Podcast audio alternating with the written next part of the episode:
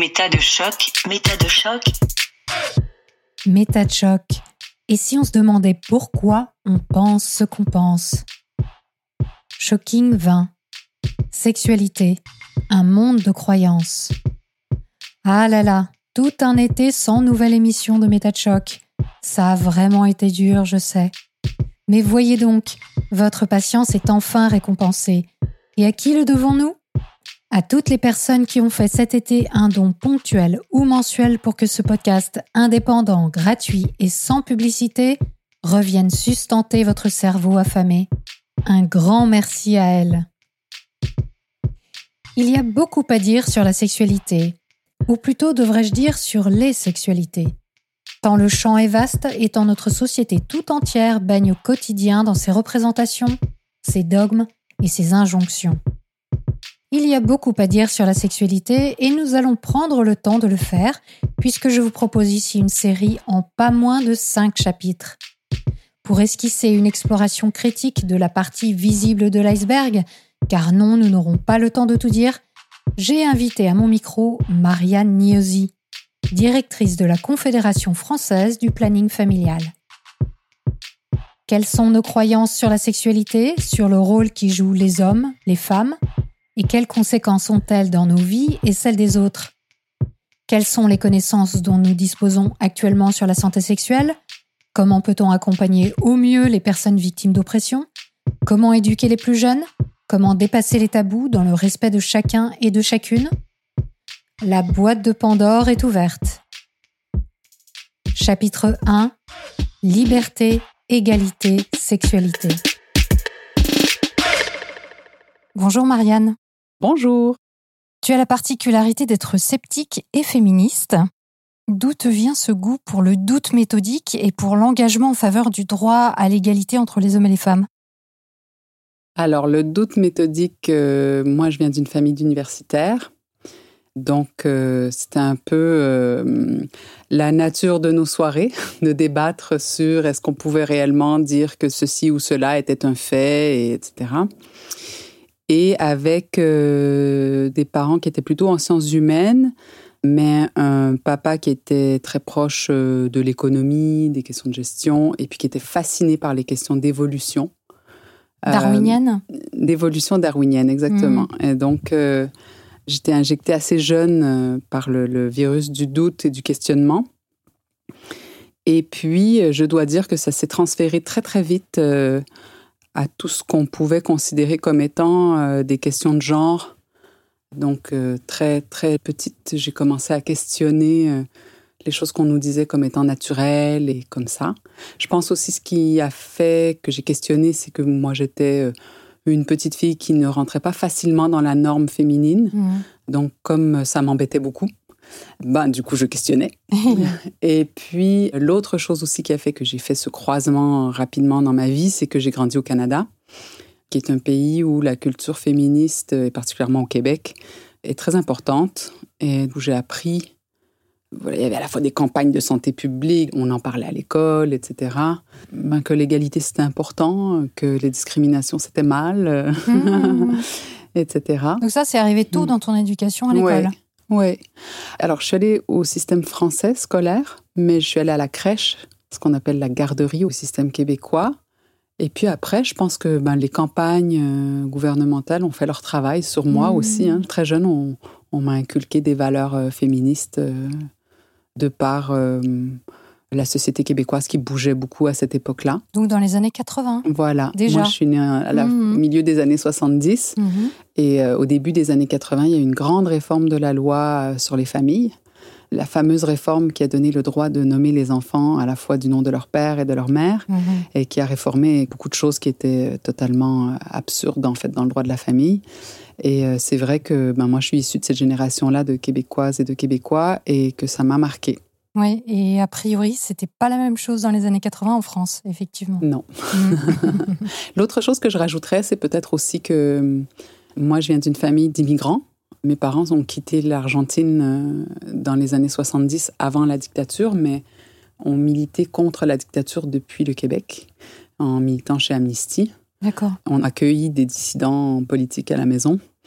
Et que donc euh, la politique aussi, puisque le féminisme, Eh oui. voilà, c'est de la politique, Mm. était très présente euh, à la maison. Mm. Et donc, ces deux sujets qui te sont quand même assez chers, si j'ai bien compris, c'est des choses que tu as mises en application assez rapidement dans ta vie professionnelle? Je me suis longtemps cherchée professionnellement. Et euh, donc, euh, dans mes études, j'ai fait un premier diplôme euh, S-Sciences, mais en psychologie, à l'université McGill, où, où j'étais euh, vraiment dans une voie pour aller vers la recherche. Et comme j'étais plutôt bonne élève, en fait, j'ai fait ce qu'on appelle un honors degree. Donc déjà, on nous préparait assez fortement à, à la voie de la recherche avec un travail euh, sur la méthode, la méthodologie scientifique, etc Mhm. qui était sans doute un peu exacerbé par le fait que la psychologie a un peu des gages à donner du côté de la science et donc est particulièrement attentive aux questions de biais. Et donc, Peut-être là encore plus euh, au Canada qu'en France, j'ai l'impression. C'est possible, plutôt- mais je, plutôt, je, en tout je cas, pense, je pense qu'en France, on a aussi ça. Je veux dire, la, la psychologie en soi, en fait, si on veut faire de la recherche en psychologie, on a beaucoup de questions de biais à poser. Ouais, ouais. Mais effectivement, peut-être. La culture de l'Université McGill est particulièrement euh, empirique euh, dans la façon de travailler. Donc, moi, j'ai eu aucun cours de psychanalyse, par exemple, en psycho euh, Mm. à l'université. Donc, ça, ça m'a vraiment beaucoup plu. Mais après, euh, je pense que j'étais peut-être trop curieuse, en fait, euh, et que j'ai pas assez l'amour de la méthode pour y passer des années à Mhm. faire un doctorat.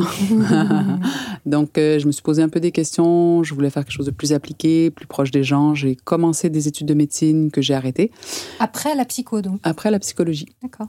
Et puis après, euh, j'ai décidé de faire un changement complet. J'ai fait Sciences Po dans l'idée d'être journaliste.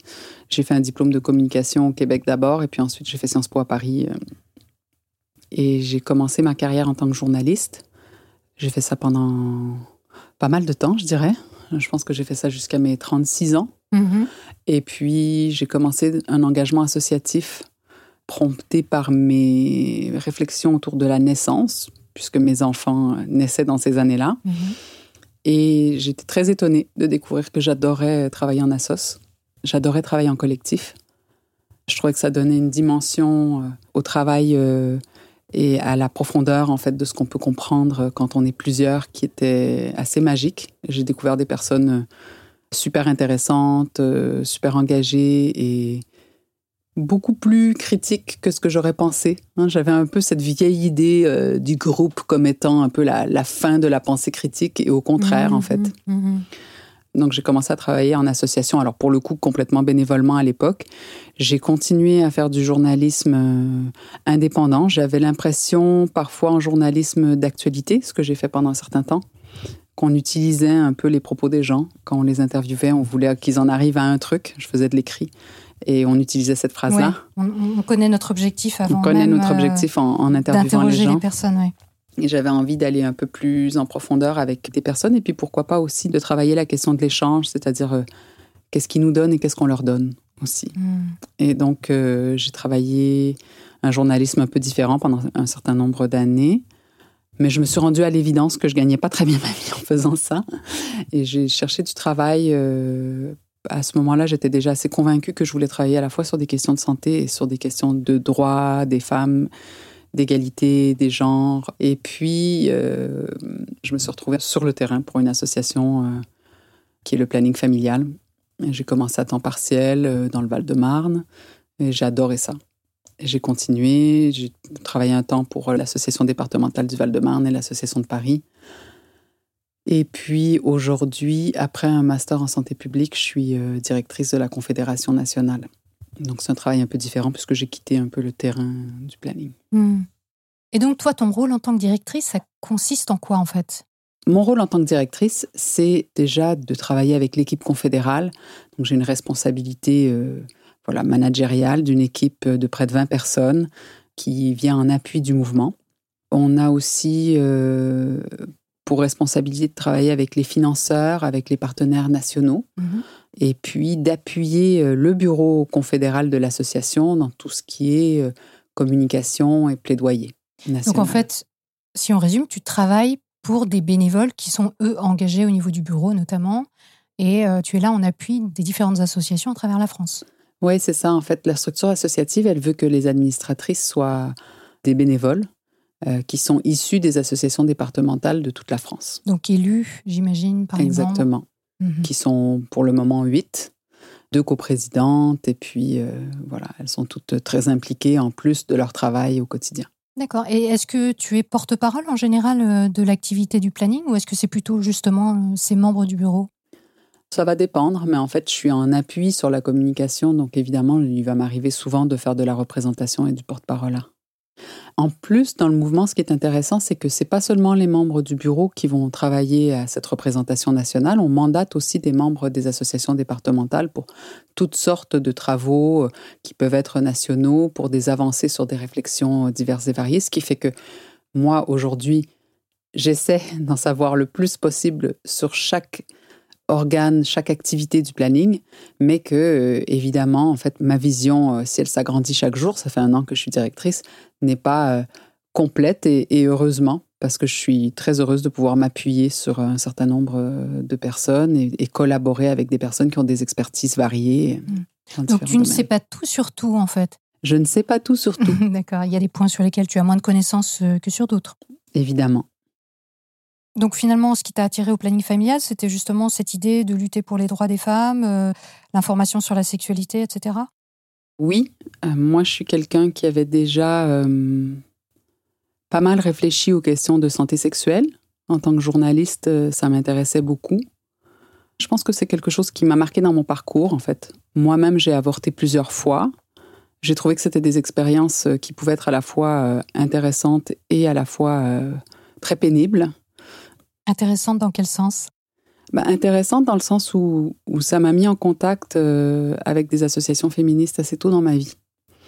Et ça m'a mis en contact avec euh, la notion que mon corps m'appartient et qu'il n'y a pas de honte en fait à avoir une sexualité et que si on n'en parle pas, c'est là qu'on arrive euh, dans les problèmes. Hmm. Et hum, mon entrée dans la vie associative, elle s'est faite par le militantisme directement. En fait, on était un groupe de sages-femmes et de parents. On militait pour l'ouverture de nouveaux lieux de naissance. Et donc, j'ai appris à faire ça. Et j'ai trouvé ça super. J'ai adoré. Je pense que c'est une extension. Le plaidoyer, c'est une extension assez naturelle du journalisme. Hmm, c'est vrai. Comme je m'étais beaucoup intéressée aux questions de santé reproductive avec l'accouchement, j'avais aussi déjà beaucoup réfléchi au rapport entre la santé publique, le médical et euh, la liberté individuelle, la liberté euh, d'accoucher comme on voulait, Mhm. et aussi les questions de violence afférentes. Il y avait plein de bonnes raisons pour lesquelles je me retrouvais en fait au, au planning. Il y a la dimension collective que je trouve super intéressante. Il y a lever en fait les tabous. Il y a l'éducation au corps aussi. Hmm. Je trouve qu'il y a une voilà, c'est une clé Hmm. vraiment super importante en fait pour vivre sa vie euh, chouettement. Avec aussi euh, des éléments super intéressants qui viennent des sciences, parce que quel fait a-t-on pour appuyer nos, Eh oui pour appuyer nos demandes? Oui. et, euh, et une analyse politique, puisque ben, quelles sont les opportunités qu'on a? Hmm. et comment est-ce que ce Comment se faire sujet-là entendre? Exactement Hmm. et quels éléments sont dans le débat public qui nous permettent ben, voilà, de se raccrocher un peu à ce débat public pour faire entendre euh, certaines choses? Et au planning, on fait toujours ça. Donc l'esprit critique est bienvenu. Ah oui, complètement. L'analyse des résultats scientifiques, des enquêtes, etc. Ouais, et on collabore avec beaucoup de personnes qui sont dans le champ euh, Mhm. des sciences, euh, notamment en épidémiologie, mais aussi ailleurs. Alors dis-nous, c'est quoi euh, le planning familial, justement? Quel est son Mhm. but? Je pense que ça s'explique le mieux en faisant son historique. Ouais. C'est une association qui est née dans les années 50, à un moment où en fait la contraception est illégale. En France En France. Mhm. Voilà. C'est un groupe euh, de femmes, plutôt de la haute société. euh. Mais donc ça a été inventé en France, c'est ça que tu es en train de dire? L'histoire de la lutte des femmes pour le droit à la maîtrise de leur fécondité est une histoire mondiale, évidemment. En France, elle a ses spécificités, et ses spécificités, c'est que, par exemple, en France, pendant longtemps, la contraception était illégale et on importait illégalement des diaphragmes, des préservatifs, et que la pilule contraceptive, elle a été utilisée à des fins de contraception bien avant dans d'autres pays qu'en France. Donc il y a un certain temps pendant lequel, en fait, on a dû Mhm. avoir recours à certains subterfuges pour Mhm. l'obtenir en tant que femme. Oui, parce que la loi carrément interdisait l'importation de la contraception. Donc on parle même pas d'IVG, là, on parle vraiment de contraception. de contraception. Et la loi, elle est sortie en 1967 avec un décret donc d'application de la loi Mhm. en 1972. C'est quand même hyper tard, quoi. Ouais. Et ça, c'est une- spécifique à la France. C'est spécifique à la France? Non, parce qu'il y a encore des pays Oui. aujourd'hui où c'est compliqué d'obtenir une contraception, etc.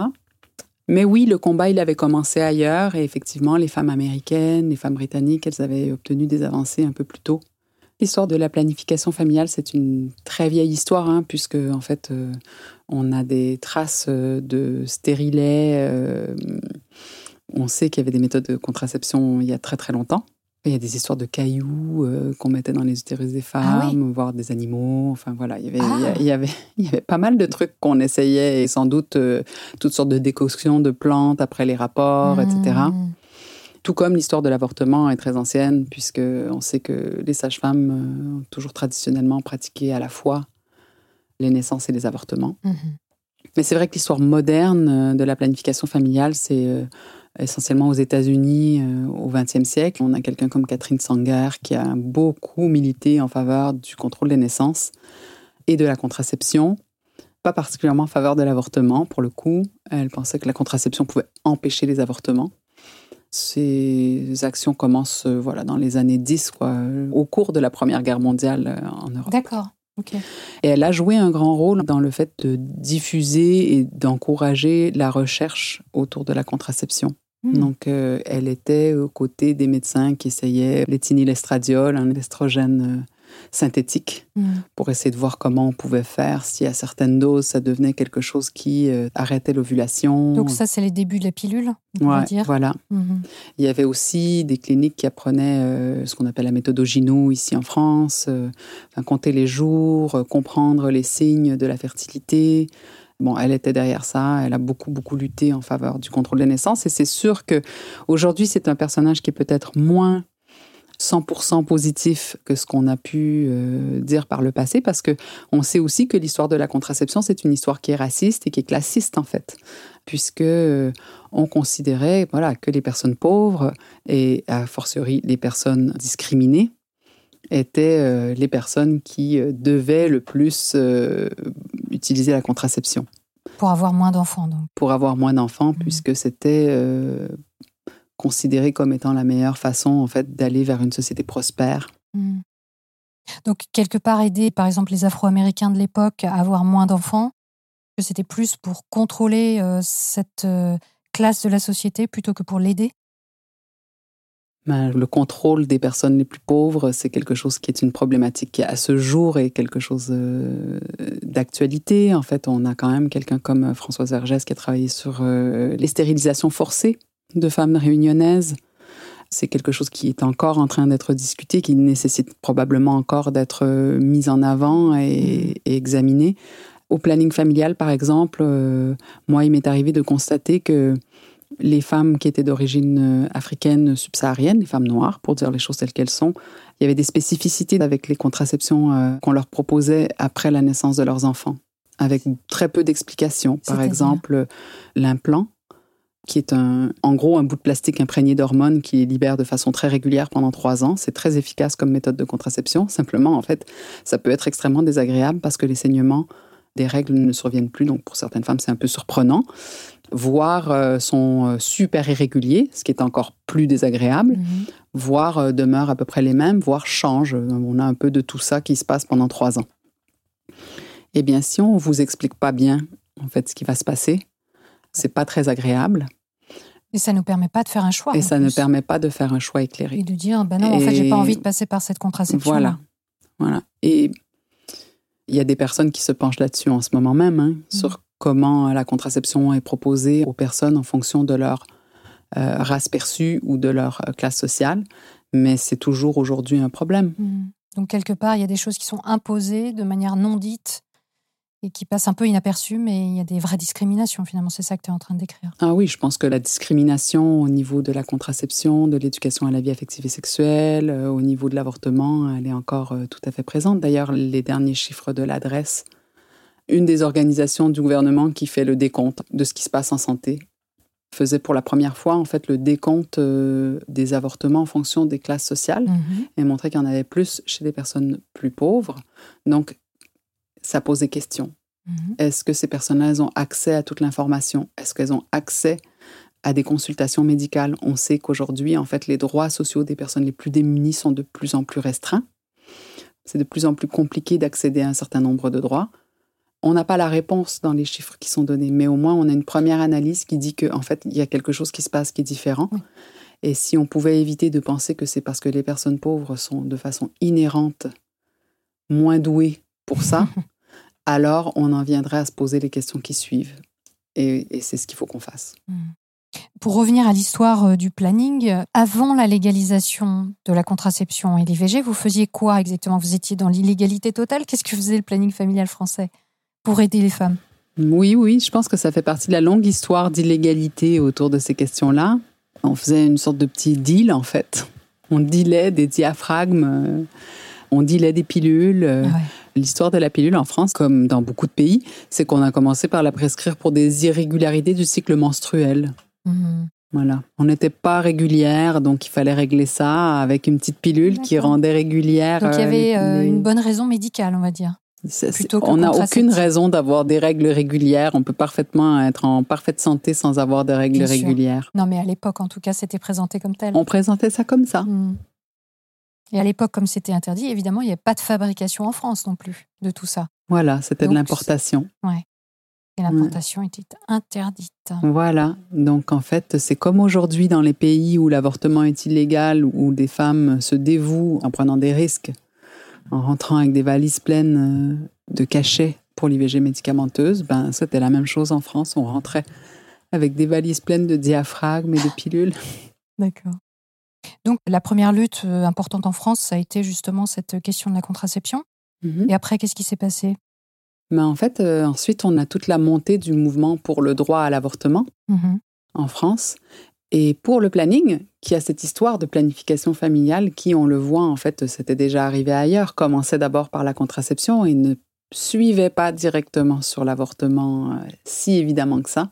Je pense que ça a été une vraie étape quand le planning s'est rangé du côté de l'avortement, ça a mené certaines personnes à quitter le planning. Mhm. Voilà, ça a été une vraie mhm. scission pour le planning. Il y a aussi euh, ben, le moment où le planning se déclare féministe et d'éducation populaire. C'était pas euh, dès le départ une organisation féministe d'éducation populaire telle que c'est décrit aujourd'hui. Mhm.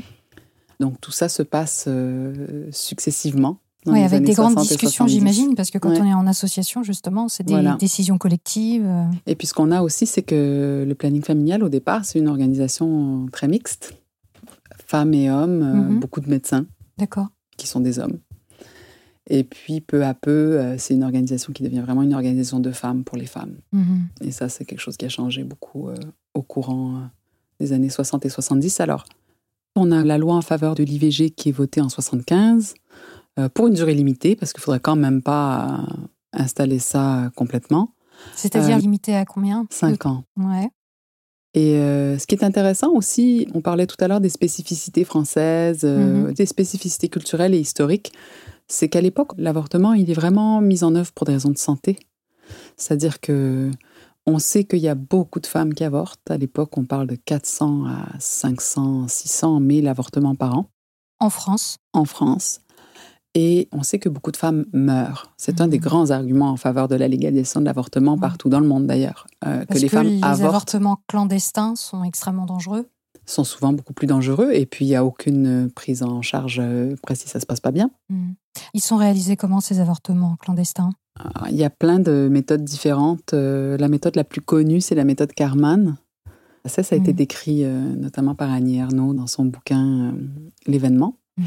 C'est une canule, un, tuyau mhm. en plastique qui était posé dans l'utérus et qui entraînait des contractions et qui, du coup, euh, impliquait que l'utérus finissait par expulser ce début de grossesse euh, par lui-même. D'accord, donc les aiguilles à tricoter, c'était plus trop utilisé dans les années 50 Eh bien, ça a été utilisé, euh, je pense, partout en France très longtemps. Mhm. Parce que c'est vrai que ce qui est peut-être resté un peu dans l'histoire du droit à l'avortement, c'est les actions euh, subversives euh, du MLAC, en fait, du mouvement de lutte pour l'avortement et la contraception, qui avait essayé de trouver des méthodes le plus possible euh, médicalement entourées.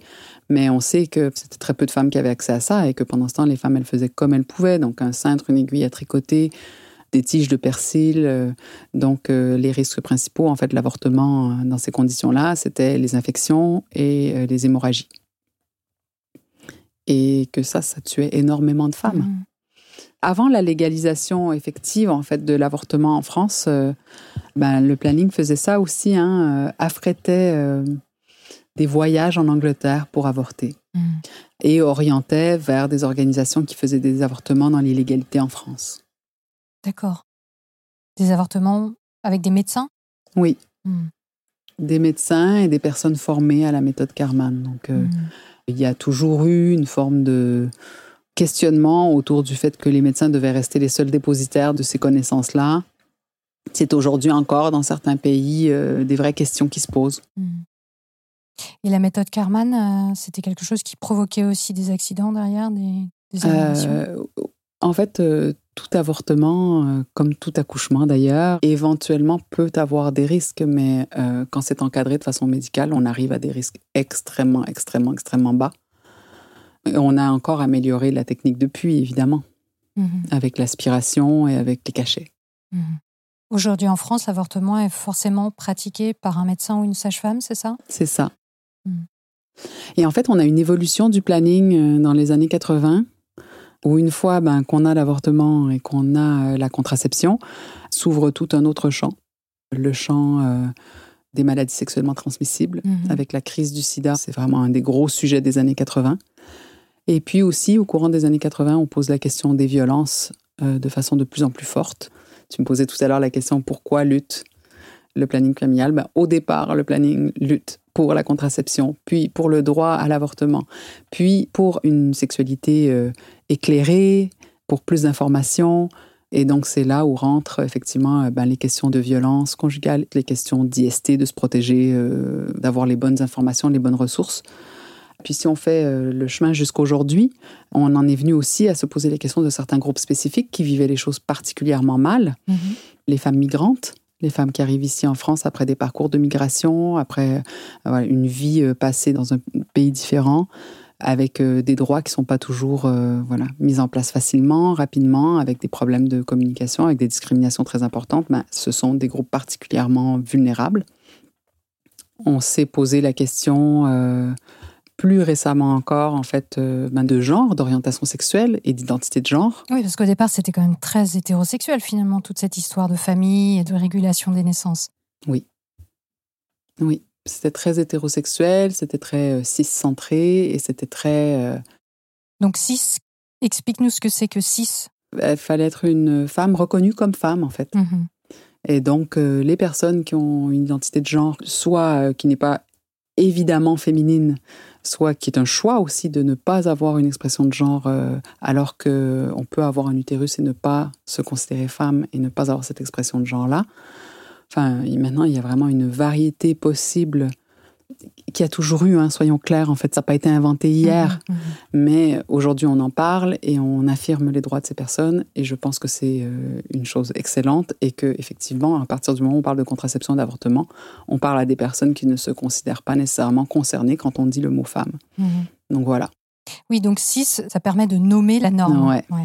Et puis après, il y a les questions d'orientation sexuelle aussi, parce qu'en fait, euh, tout se passait comme si euh, ben, les lesbiennes n'avaient jamais besoin de contraception ni d'avortement, comme si les lesbiennes n'avaient pas de besoin de prévention en santé sexuelle, etc. Et en fait, euh, ben, très régulièrement encore, hein, on doit le répéter, mais les IST existent chez les femmes qui ont des rapports avec Oui, les femmes. Et j'ai cru comprendre qu'elles étaient particulièrement développées parce que les femmes euh, lesbiennes utilisent assez peu de contraception. Donc en fait, finalement, euh, Ben, elles se peut- retransmettent. Qui peut les blâmer quand l'expérience très commune des femmes lesbiennes, c'est d'aller voir un gynéco et de se faire dire mais vous n'avez pas de sexualité. ouais. Ça, c'est euh, encore oui, une autre histoire. Encore Ouais. des choses pour lesquelles lutter. Exactement. Et apparemment, c'est pas si facile que ça parce que même euh, j'ai vu qu'en janvier 2009, le gouvernement Fillon Mhm. de l'époque avait annoncé euh, une baisse importante des crédits alloués au planning familial, qui est donc un- une association qui est Mhm. très dépendante des subventions de l'État, des régions, etc. Mhm. Donc, bah, il y a encore effectivement des situations où l'action du planning familial est, est quand même mise en danger. Oui. Puis je pense qu'on peut situer effectivement euh, 2009 comme étant une année où je pense que les gens se sont réveillés à nouveau sur ces questions-là, sur l'idée que c'était pas acquis, qu'il faudrait toujours lutter. Et on a euh, une nouvelle génération de personnes en France qui se disent oh là là, en fait, euh, le planning familial c'est important. Mhm. Bon, finalement, il a reculé Fillon à l'époque. Oui, mais devant la pression devant de la, la rue aussi, hein. devant la pression euh, des féministes et des personnes qui se sont senties concernées, qui ont dit non, non, non, non, on arrête là. Et alors, les plannings familiaux, en général, ceux qui appartiennent donc à la Confédération, Mhm. c'est des lieux qu'on peut identifier facilement. Il y a un panneau, il y a une enseigne, euh, ça se trouve facilement dans la rue? Bah, la meilleure façon de trouver aujourd'hui, ce serait d'aller sur notre site web. On ouvre directement sur une carte de France avec euh, voilà, euh, moyen de faire une recherche pour voir si en fait dans le département il y a quelque chose, il y a une structure. Donc le site c'est planning avec deux n trait d'union familial.org. Et donc, le slogan du planning familial, c'est liberté, égalité, sexualité au pluriel. On a une approche autant dans nos accueils, il faut dire aussi qu'on a un numéro vert national, donc dans nos écoutes téléphoniques, que dans nos actions euh, d'aller vers, quand on va dans les écoles, dans les institutions diverses et variées, euh, sur des stands, euh, qui est une approche... euh, Bon, en fait, euh, on n'a pas de leçons à donner aux personnes sur comment elles mènent leur vie. Et donc, quand on dit liberté, égalité, sexualité, donc au pluriel, Mhm, ce qu'on dit, c'est qu'on a des droits en matière de sexualité déjà mhm, et que en fait euh, ces droits on les exprime librement. mhm. Alors évidemment qu'on a toutes et tous des contraintes dans la vie, mais euh, en tout cas que l'objectif c'est l'émancipation Oui. et vivre comme on le souhaite sa ou ses sexualités. Mhm. Alors, tu parlais du numéro vert Mm. et du site internet hein, sur lequel Mm. on peut trouver beaucoup d'informations. Quels sont les autres services qui sont proposés par le planning? Donc, les associations Mm. voilà, ont des activités qui peuvent varier euh, d'association en association, mais en gros, c'est quoi ce à quoi peut s'attendre une personne qui va se déplacer dans un planning euh, Eh familial ben, Qu'est-ce qu'elle va y trouver en fait, euh, bah déjà elle peut se déplacer. Dans beaucoup de plannings il y a des permanences. Oui. Donc, euh, on, on se déplace pour aller euh, poser des questions euh, sur sa vie affective et relationnelle, sur euh, la contraception, sur l'avortement, sur les IST, Les infections sexuellement les transmissibles. infections sexuellement transmissibles, sur euh, la vie relationnelle dans son ensemble. Est-ce que c'est normal que, euh, Mhm. etc. Et donc, évidemment, tant sur le pan euh, positif que le pan négatif, ça se passe pas bien ou ça se passe euh, bien, mais je me pose des questions. Mhm. On peut aussi être amené à être formé par le planning, puisqu'on a énormément de nos associations et de nos fédérations qui sont des organismes de formation. D'accord. Pour des donc, professionnels, des personnes voilà, on forme des professionnels, des personnes qui sont en fait dans les métiers euh, où elles vont être au contact de personnes qui pourraient avoir des questionnements autour des questions de sexualité. Mhm. On va aussi faire beaucoup euh, de ces fameuses séances d'éducation à la vie affective et sexuelle dans les écoles, mais aussi auprès de tout un tas de publics, des publics euh, porteurs de handicap, euh, des personnes qui sont en institution pour X raisons, des personnes qui sont, euh, par exemple, suivies euh, par les services judiciaires Ah et donc qui font des Mhm. stages Mhm. de citoyenneté, par exemple. Mhm. Et le point commun de tout ça, c'est qu'on transmet certes de l'information, mais qu'on est beaucoup aussi dans l'écoute. Donc en fait, on n'enseigne pas tout à fait la même chose aux personnes selon quels sont leurs besoins. Mhm. Et on ne parle pas exactement des mêmes choses en fonction de ce qui se passe euh, chez les personnes. Oui, donc ça veut dire qu'il y a beaucoup de gens qui viennent vous voir, qui en Mm. fait euh, vont trouver chez vous quelque chose qu'ils ne trouvent pas ailleurs, qui peut être tout simplement d'être entendu, d'être écouté, et ensuite potentiellement orienté, euh, informé, etc. Mais déjà, cette écoute-là, c'est quelque chose de très très important à proposer. Ouais. Mais en fait, euh, la sexualité, c'est une question de droit, j'en parlais, c'est une question aussi euh, psychologique et sociale, et c'est une question biologique. Donc on a les trois, en fait, quand on parle de ça. Donc parfois, oui, parce que vous on avez parle... aussi des médecins et des infirmières ou infirmiers. Tout à fait. Et puis, on peut avoir des questions qui sont, au premier abord, super biologiques.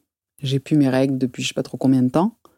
Et puis, euh, ensuite, qui sont développées sur tout plein d'autres volets. En fait, c'est jamais uniquement biologique, en fait, ce qui se passe euh, en termes de sexualité. Donc, on va toujours aborder les autres sujets. Et ça, c'est vraiment une spécificité euh, planning très forte.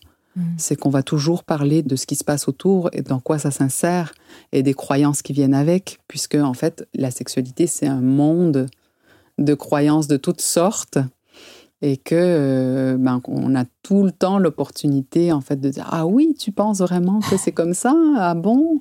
Pourquoi? Euh, Mhm.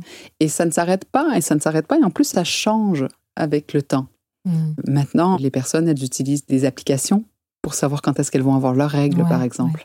Et bien, en fait, tout ça, ça charrie aussi tout un lot de de croyances et et, de tout un lot de... Ouais. Voilà. Et c'est super intéressant que ça aille en changeant et c'est super intéressant pour nous d'être le plus possible dans un échange à la fois avec les personnes concernées, mais aussi avec des personnes qui réfléchissent sur le sujet, parce que ça nous apporte des éclairages parfois tout à fait euh, fascinants.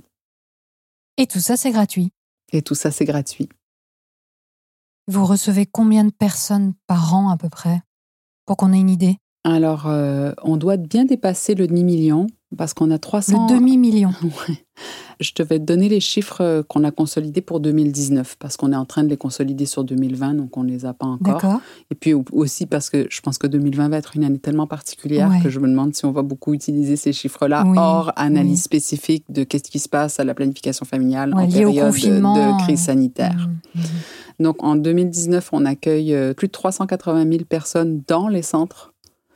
Euh, du planning. Physiquement. Voilà, on voit plus de 160 000 personnes dans le cadre d'animation collective et on voit 130 000 jeunes dans des séances d'animation à l'éducation à la vie affective et sexuelle. Sachant que on forme aussi, donc Ouais. plus de 8 000 professionnels. Ouais. On a euh, des groupes de parole aussi, qu'on sépare un peu de les animations collectives dans la mesure où c'est des groupes qui vont avoir lieu sur plusieurs euh, fois. On a près de 30 000 euh, personnes vues dans ce cadre-là. Et on a... Alors, pour le coup, là, j'ai les chiffres de 2020 et c'est des chiffres qui vont être un peu plus élevés que ce qu'on avait avant.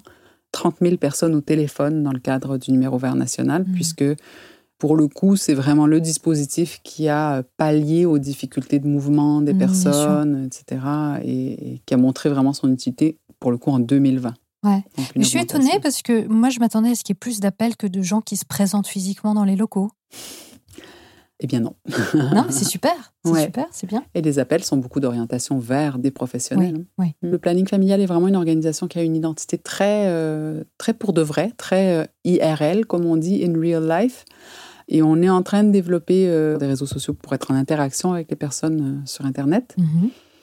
C'est quelque chose qu'on fera sans doute de plus en plus. Mais c'est sûr qu'il y a du Mhm. potentiel parce que quand je vois par exemple sur Instagram, euh, Mm. il y a une population féminine et de mères, et Mm. etc., qui sont quand même bien dans votre cible, Ouais, qui est super importante et qui Ouais. parle et qui prend vraiment la parole. quoi. ouais. On a quelques régions qui ont développé des plateformes super intéressantes via Insta euh, et on a envie de lancer un chat aussi autour de l'information. Donc euh, Ouais, voilà. parce que face à toute la désinformation qu'on peut Mhm. trouver sur Instagram notamment, Mhm. par le biais d'influenceuses hein, qui Mhm. vont avoir des discours plutôt liés à la commercialisation de produits, etc., etc. Ça vaut la peine, je pense. Et alors, il y a une population dont on n'a pas du tout parlé pour l'instant, quand même. C'est les hommes. Est-ce que vous vous intéressez aux hommes aussi? Ou est-ce Bah. que les hommes s'intéressent à vous? Déjà, on s'intéresse aux hommes et on travaille avec les hommes dans la mesure où en fait il y a des hommes qui travaillent au planning.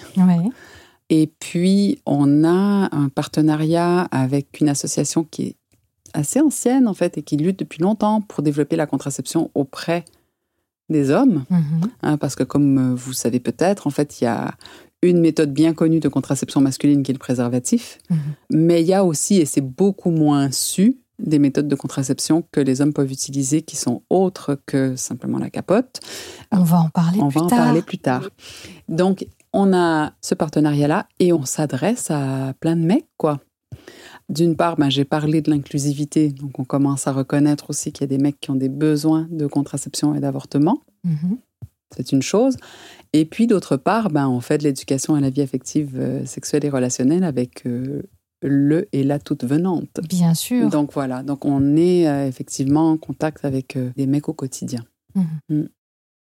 Et donc tout ça, ça se passe en France. Euh, Qu'en est-il des autres pays francophones? Donc peut-être tu peux commencer par le Québec. D'ailleurs, Mhm. je salue tous les Québécois et les francophones du Canada au passage, parce que Méta de Choc a beaucoup d'auditeurs dans cette Mhm. contrée. Ben, Peut-être que ce que je ferais avant de parler de mon cher Québec, c'est juste de dire que le planning familial français s'insère dans un travail international de lutte en faveur des droits sexuels, de la santé reproductive en général et de l'autonomie corporelle. Ce sont les termes un peu officiels dans Mhm. les textes. Parce qu'on est membre en fait de la Fédération internationale des plannings familiaux. Et oui. Et ça depuis les années 50. Donc Mhm. on, on travaille avec d'autres pays euh, francophones et autres évidemment. Si on doit parler des pays francophones, ben, je pense que ce qu'on voit toujours, et c'est ce que je disais tout à l'heure, c'est qu'il y a toujours un peu ces particularités culturelles qui dépendent d'où on se trouve. Mhm. Donc, par exemple, au Québec, euh, comme aux États-Unis, euh, little known fact, euh, fait peu connu, Il n'y a pas de limite légale au droit à l'avortement en termes de temps. D'accord. Voilà, donc ça c'est quelque chose de très différent avec très la France. différent avec la France. Voilà, la Suisse a ses propres euh, défis. En fait, le défi euh, de la couverture universelle, du droit des personnes non suisses, puisque la Suisse est un pays très riche, mais les personnes qui ne sont pas suisses, qui vivent en Suisse, euh, ben, l'accès est, est, plus compliqué. Donc, par exemple, les migrants? Voilà, par exemple, il y a tout un lot de personnes qui travaillent en Suisse qui ne sont pas suisses, et mmh. ça peut être compliqué, du coup, pour l'accès. Mmh. Euh... C'est-à-dire que c'est pas remboursé, en fait, c'est ça? J'ai beaucoup d'échos, en fait, de personnes qui se retrouvent en difficulté pour payer. Mmh. Effectivement, au moment de l'avortement, et puis même pour la contraception, que c'est un petit peu difficile, l'accès ah oui? est compliqué. Et mmh. la Belgique, le Luxembourg, comment ils se situent Vous avez des relations avec eux? On les voit souvent, on collabore avec elles et eux beaucoup, notamment parce que, par exemple, on peut avoir des outils francophones intéressants euh, qu'on partage entre la Belgique et la France et la Suisse et le Luxembourg. On a un partenariat en ce moment avec le planning luxembourgeois sur des campagnes. Ils ont, ils ont bien aimé les nôtres et puis donc euh, on leur a proposé de collaborer. Après, c'est vrai que le mouvement français est un mouvement qui s'autosuffit, comme beaucoup de choses françaises, mmh. souvent sur certaines choses. Mais surtout qu'on est un pays plus grand que la Suisse, la Belgique et, ouais. le Luxembourg. Donc, ouais. effectivement, on a plus de moyens, plus de personnes engagées, etc. Là, on va aborder euh, une partie qui me semble vraiment importante, qui est euh, toute votre action qui concerne l'accompagnement des femmes. Et ensuite, on parlera d'un autre aspect important qui est l'éducation des jeunes. Mmh. Et là aussi, il y a beaucoup de choses à dire. Mmh. Concernant l'accompagnement des femmes, sans doute que les personnes qui sont extérieures à vos actions et qui ne les connaissent pas, parce que je pense qu'il y a aussi beaucoup de gens qui ne connaissent pas du tout même le nom de planning familial, et encore moins ces actions. Pourquoi est-ce qu'il y a autant d'emphase sur l'accompagnement des femmes? Pourquoi est-ce qu'elles ont besoin d'être accompagnées, les femmes? Plus que les hommes que les hommes n'aient pas besoin d'être accompagnés, ce n'est pas du tout le propos. Ouais. Je pense qu'au contraire, en fait, on a une réflexion à faire sur ce qu'on propose aux mecs, mais je ne sais pas si c'est au planning familial de développer. En tant qu'association féministe, peut-être qu'on a déjà suffisamment à faire à, mm -hmm. avec les femmes. Bon, là, on, parle en toute binarité et en tout ciscentrisme. Hein. Oui. Voilà. Il y a aussi des personnes, effectivement, voilà. on peut le rappeler, qui ne se reconnaissent ni femmes ni hommes. Voilà. Et on peut penser aussi qu'au planning, en fait, un certain nombre de personnes qui se reconnaissent hommes peuvent avoir droit au même accompagnement. Mhm, Mmh, voilà. mmh. Et tout un tas de personnes qui sont transféminines qui vont aussi trouver au planning de l'accompagnement et de l'écoute. Utilisons le terme de femme néanmoins. Pourquoi on accompagne particulièrement les femmes? En fait, parce que dans un système patriarcal, les femmes, elles sont victimes de tout un tas de discrimination, d'oppression, et que autour des questions de fertilité, de sexualité, se cristallise tout un tas de ces oppressions et de ces discriminations. Et donc que pour être une individu libre, éclairé, autonome, ben déjà, il faut avoir accès mmh. à toutes les informations, il faut avoir accès à des conversations qui vont sortir un peu justement ces sujets-là, des idées qui dominent un peu euh, la société. Accompagnement, euh, ça peut s'entendre de plein de façons. En fait, quand on intervient dans une école, ben, on accompagne les jeunes à réfléchir ces questions-là et à échanger, à sortir un peu du tabou. Quand une personne vient chez nous parce qu'elle a besoin d'un avortement et d'une contraception, on l'accompagne pour réussir à avoir une réflexion sur ce qui lui convient à elle et peut-être pas à sa voisine, mmh. et à placer tout ça dans le cadre de sa sexualité, qui est une sexualité qui, euh, on l'espère, est, est, au top, mais euh, ne l'est peut-être pas. D'accord. J'imagine qu'il y a beaucoup de personnes qui considèrent que leur sexualité n'est pas au top. Il y a beaucoup de personnes qui considèrent que leur sexualité, euh, elle est comme elle est, euh, voilà, qu'elles n'ont pas nécessairement à aspirer à ce qu'elle soit géniale non oui. plus. Hein. Mais oui, c'est pour ça voilà. que au top, ça m'a fait rire parce que bon, c'est un peu performatif, je sais pas comment on peut dire ouais. euh, comme ouais. expression. Mais quand même, toute cette première partie où on a évoqué euh, l'histoire euh, du planning montre à quel point, évidemment, il y a des inégalités et des injustices, on peut mm. le dire, vis-à-vis -vis des femmes. Mm. Et donc qui justifie finalement cette action auprès des femmes, sans mm. aucun doute. Tu parlais de patriarcat, mais voilà, c'est bien clair qu'il y a des problèmes qui sont liés au patriarcat. Et ça me fait penser euh, au fait tout simplement, et ça je pense que beaucoup de personnes l'ignorent, c'est que ce n'est qu'en 2006 qu'il y a une loi qui est passée pour mettre l'âge légal du mariage des femmes aligné à celui des hommes, c'est-à-dire à la majorité à 18 ans, alors qu'avant les femmes pouvaient être marié à partir de 15 ans, n'est-ce pas? Alors que les hommes, c'était bien 18 ans. Bah, déjà, ça situe un peu le débat. Ça montre vraiment que même récemment encore, et ça continue aujourd'hui, il y a des vraies réflexions à mener et des vrais combats à mener pour assurer la sécurité des femmes et, Mm. et leur épanouissement. Et quand tu parles Mm. de liberté, je pense que la liberté, bah, elle vient sans doute, euh, bien sûr, euh, par des droits, mais si on n'a pas l'information et si on n'a pas accès, par exemple, on peut avoir le droit de faire une IVG en France, si on n'a pas d'endroit où aller pour la faire, bah, est-ce qu'on peut parler de liberté? Mm. Et ce que tu dis sur ces choses qui, en- encore très récemment, euh, mettaient les femmes sur un autre plan, me fait penser au fameux délai de réflexion euh, avant d'avorter. Mhm. Où en fait, moi, quand je suis arrivée au planning, je crois que c'était en 2015, on avait toujours cette histoire de euh, délai de réflexion pour l'IVG. Mhm. C'est-à-dire qu'une femme, si elle veut demander un avortement, Elle doit en parler une fois avec quelqu'un, et mhm, puis elle doit prendre une semaine où elle va réfléchir bien comme il faut, parce qu'on prenait un peu pour acquis que les femmes ne réfléchissaient pas avant de se rendre voir quelqu'un mhm, pour avorter. mhm. Oui, il y a une certaine infantilisation peut-être. Exactement. Alors, au planning familial, on avait l'habitude de dire voilà, on s'est parlé il y a une semaine et on signait le papier et c'était passé. En 2016, une loi a aboli cette histoire de délai de réflexion en même temps qu'elle a enlevé euh, la question de la détresse comme étant une des raisons pour lesquelles on voudrait avorter. Mhm. Puisque on a le au planning, on disait, pour autre chose que... On n'avait pas besoin de, de détresse pour avorter. Mm. Et on pourrait croire que l'histoire s'arrêtait là, mais ce qu'il y a dans la loi, c'est que si on demande une séance d'information sur l'avortement, séance qui est facultative pour les majeurs, obligatoire pour les mineurs, il faut attendre au moins 48 heures avant d'avoir rendez-vous pour l'avortement.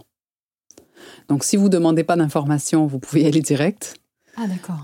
Mais si vous avez besoin d'un temps d'information, ce qui paraît quand même normal, eh bien, il va falloir attendre 48 heures après cet échange que vous aurez eu avec, ça peut être avec une médecin, un médecin, une sage-femme, Mhm. euh, une conseillère conjugale et familiale. Mhm.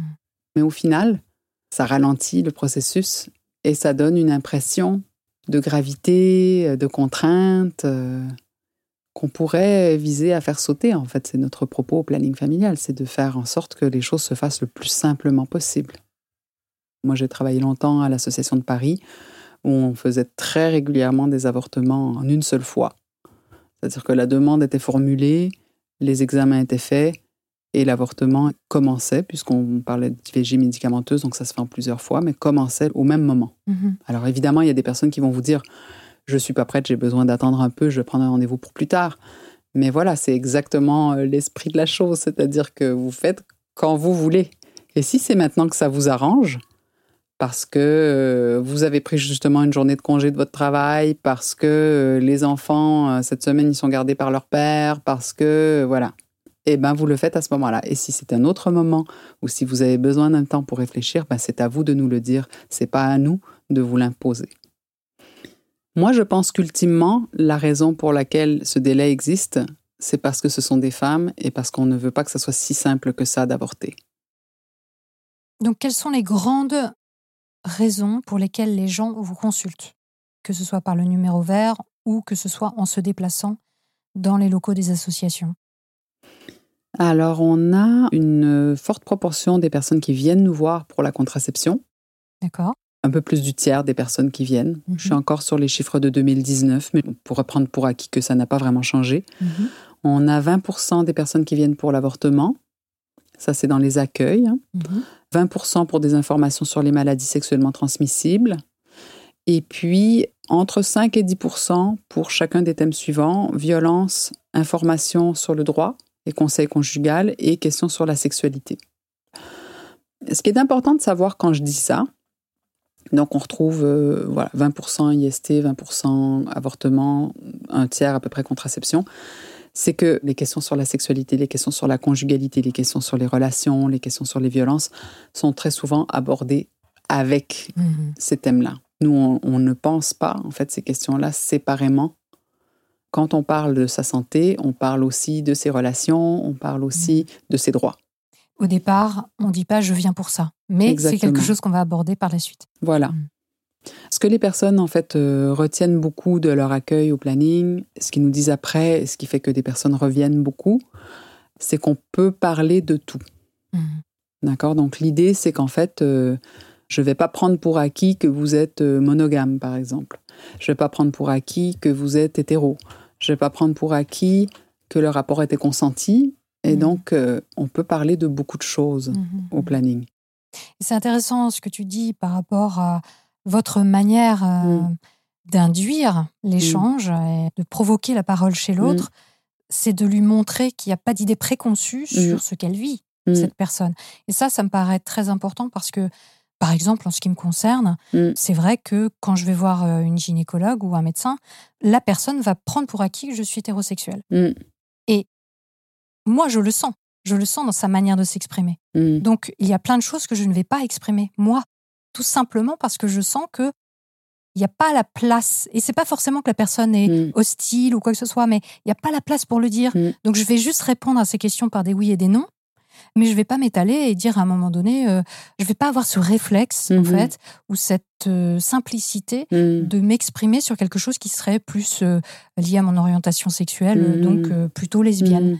Et ça, c'est quand même problématique parce que ça veut dire qu'il y a moins de spontanéité. Mm. Et bien sûr que je peux avoir la force d'esprit de dire bon bah voilà, aujourd'hui j'ai vraiment un problème et je vais vous en parler, Mm. mais c'est pas induit. hein. Ouais. Donc euh, on n'est pas Ouais. forcément à l'aise et on va se retrouver aussi à répondre à des questions qui sont complètement à côté de la plaque. Parce qu'on va me poser des questions. Si on avait commencé par me demander quelle était mon orientation sexuelle, par exemple, il y a tout un tas de questions qu'on ne me poserait pas. Ouais. Et peut-être qu'il y en a qu'on me poserait et qui devraient être posées. Ouais. Je pense que c'est dans une des premières émissions que tu avais faites où il y avait quelqu'un qui parlait du coming out Oui. éternel, en fait. Oui, la sociologue euh, Émilie Ouais. Morand que j'ai reçue dans l'émission Ouais. euh, Qu'est-ce qui se passe dans la tête des homos? Ouais. Mm. Et ça, c'est une vraie question. C'est-à-dire que je pense que pour quelqu'un, euh, comme on est nombreuses à être au, planning familial, avec une expérience euh, essentiellement hétérosexuelle, avec une apparence très cis, euh, voilà, euh, une correspondance forte entre ce qu'on dégage et notre identité de genre, etc. Et puis même, en fonction d'où on vient, hein. moi, par exemple, je suis très OK avec le fait de me définir bourgeoise. J'ai beaucoup d'opportunités dans ma vie et j'ai peu de risques d'être vraiment dans la misère de Mhm. par euh, mes origines sociales, Mhm. de par euh, les opportunités que j'ai, etc. et que j'ai eues. Il peut nous arriver de faire complètement l'impasse sur d'autres réalités. Et dans ces cas-là, en fait, on oblige la personne à dire euh, toc toc toc. En fait, la sexualité dont on parle là, c'est une sexualité dans le cadre d'un travail du sexe, par exemple. Et si j'ai pas amené le sujet d'une façon ou d'une autre en disant que voilà que c'était une possibilité que j'envisageais, ben c'est lourd un peu. Hein. Ouais. On se demande un peu quelle réception on va avoir. euh, Si on va devoir expliquer. si on va devoir expliquer, si on va devoir se justifier, si Mm. on va devoir. Et là, pour le coup, euh, on laisse tomber. Mhm. Et du coup, on perd des opportunités. Mhm, c'est clair. On perd des opportunités, tout simplement. Bah, ça me fait penser à un accueil euh, sur lequel, en fait, euh, mes biais avaient bien. Vraiment risqué de faire capoter euh, un entretien.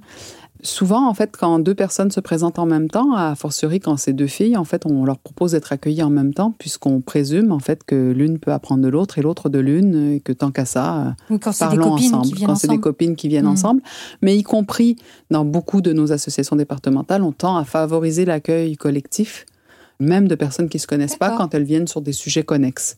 Alors c'est pas toujours évident pour tout le monde à, à imaginer, mais c'est génial. C'est vrai, c'est pas gênant euh, quand on se présente pour une chose très personnelle. euh, Bah, les personnes, elles peuvent toujours refuser, mais le collectif, euh, c'est génial. Ouais. Sur plein de sujets, ça peut être vraiment super. Mm. Bon, dans ce cas-là, c'était très simple. C'était deux copines qui venaient. L'une demandait la pilule, l'autre ne demandait rien du tout. Mais j'ai demandé, est-ce que tu veux venir toi aussi? Toujours l'opportunité de discuter euh, mhm. ensemble. Comme on parle euh, des premiers rapports sexuels, euh, on parle de filles qui avaient autour de entre 15 et 17 ans, je dirais, quelque chose comme ça. Mhm. Et donc, euh, la pilule, voilà, depuis quand tu as des rapports, etc., on parle, est-ce que tu as des questions, blablabla. Assez simple comme entretien. Et moi, euh, toute à ma posture d'animatrice de collectif, euh, voilà, je me retourne vers l'amie en question, j'essaie de voir si elle aussi, elle a des questions sur la contraception, la pilule, etc. Et je fais complètement chou blanc. Et je vois en plus que cette personne me regarde avec un air de dire mais t'es complètement à côté de la plaque, c'est vraiment vraiment pas ça mon problème, etc. Et moi je me dis mais qu'est-ce que je fais? Pourquoi? Quelles questions posais-je, etc. Et heureusement que j'avais sur mon téléphone euh, un autocollant qui nous avait été distribué par un groupe de travail euh, qui s'appelait le groupe de travail sur la déconstruction de l'hétéronormativité au planning. Et l'autocollant portait le sigle du planning. C'était écrit Bienvenue en noir dessus et c'était le logo arc-en-ciel de la Pride, enfin de la fierté Mmh. gay. Et heureusement que j'avais ça parce que j'étais en train d'être complètement nulle, mais étant donné que mon téléphone disait ce que je n'étais pas en train de dire avec des mots, c'est-à-dire qu'on n'est pas obligé de venir parler au planning euh, uniquement de problèmes d'hétéro, mais la fille, elle a fini par me dire qu'en fait, elle est en pleine rupture amoureuse, qu'elle se pose des questions sur la façon dont elle se comporte dans ses relations amoureuses, que son ex-petite copine l'a accusée d'être violente et que elle, voilà, elle est extrêmement perturbée et qu'elle a besoin d'en parler. Et donc, on a eu euh, au moins un entretien, si ce n'est deux. Un long entretien. Qu'est-ce qui se passe? Qu'est-ce que c'est la jalousie pour toi? Qu'est-ce qui t'arrive? C'est quoi le problème? Etc. Alors évidemment, on n'est pas psy. hein. À un moment, en fait, tu laisses la personne partir vers d'autres choses. C'est à elle de trouver d'autres solutions. Tu l'orientes éventuellement quand les étudiants ont des services santé pour les étudiants où ils peuvent trouver des psychologues, par exemple. Mais en tout cas, ça a ouvert la porte pour elle de pa- parler de quelque chose que j'étais sur le point de passer complètement sous silence, alors que c'est exactement pour ça qu'on est au planning, quoi. Hmm. Ouf, tu l'as échappé belle.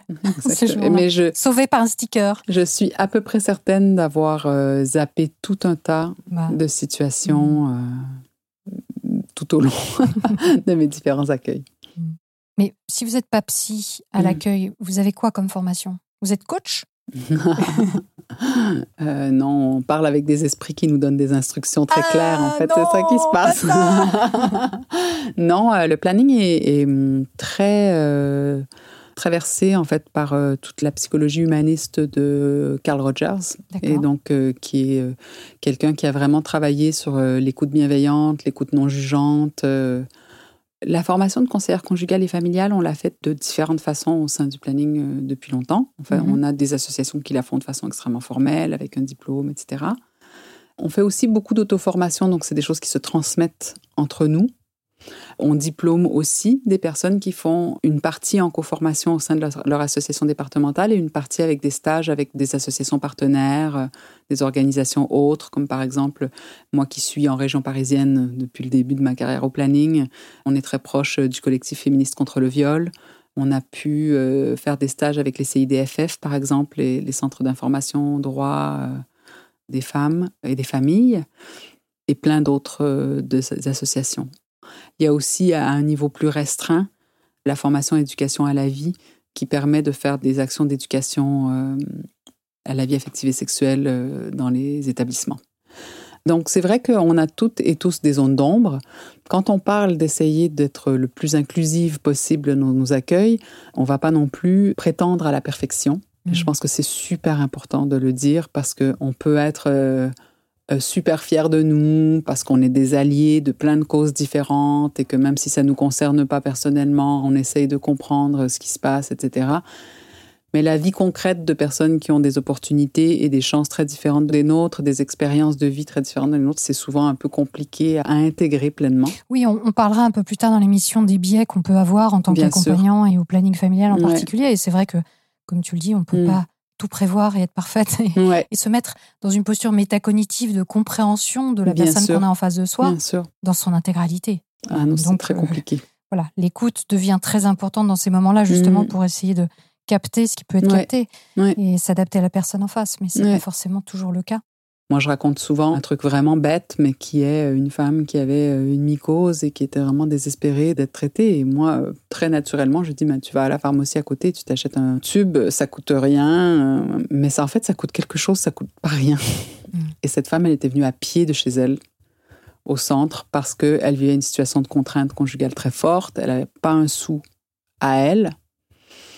Une mycose, c'est quand en fait on a un champignon tout bête qui existe toujours en fait dans la flore vaginale, mais pour X raisons, euh, la voie s'ouvre à lui et en fait il vient à déborder toutes les autres petites bestioles qui habitent habituellement chez une personne qui a une vulve et un vagin. Ben, ça va envahir, tapisser en fait l'intérieur et éventuellement l'extérieur.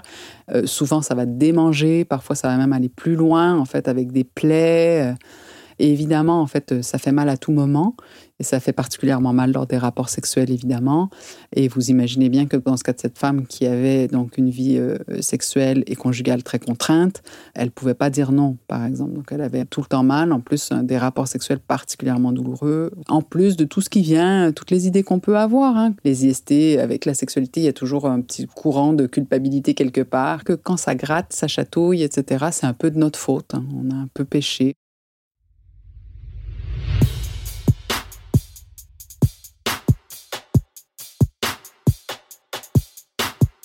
Vous pensez en connaître un rayon sur la contraception des hommes et des femmes?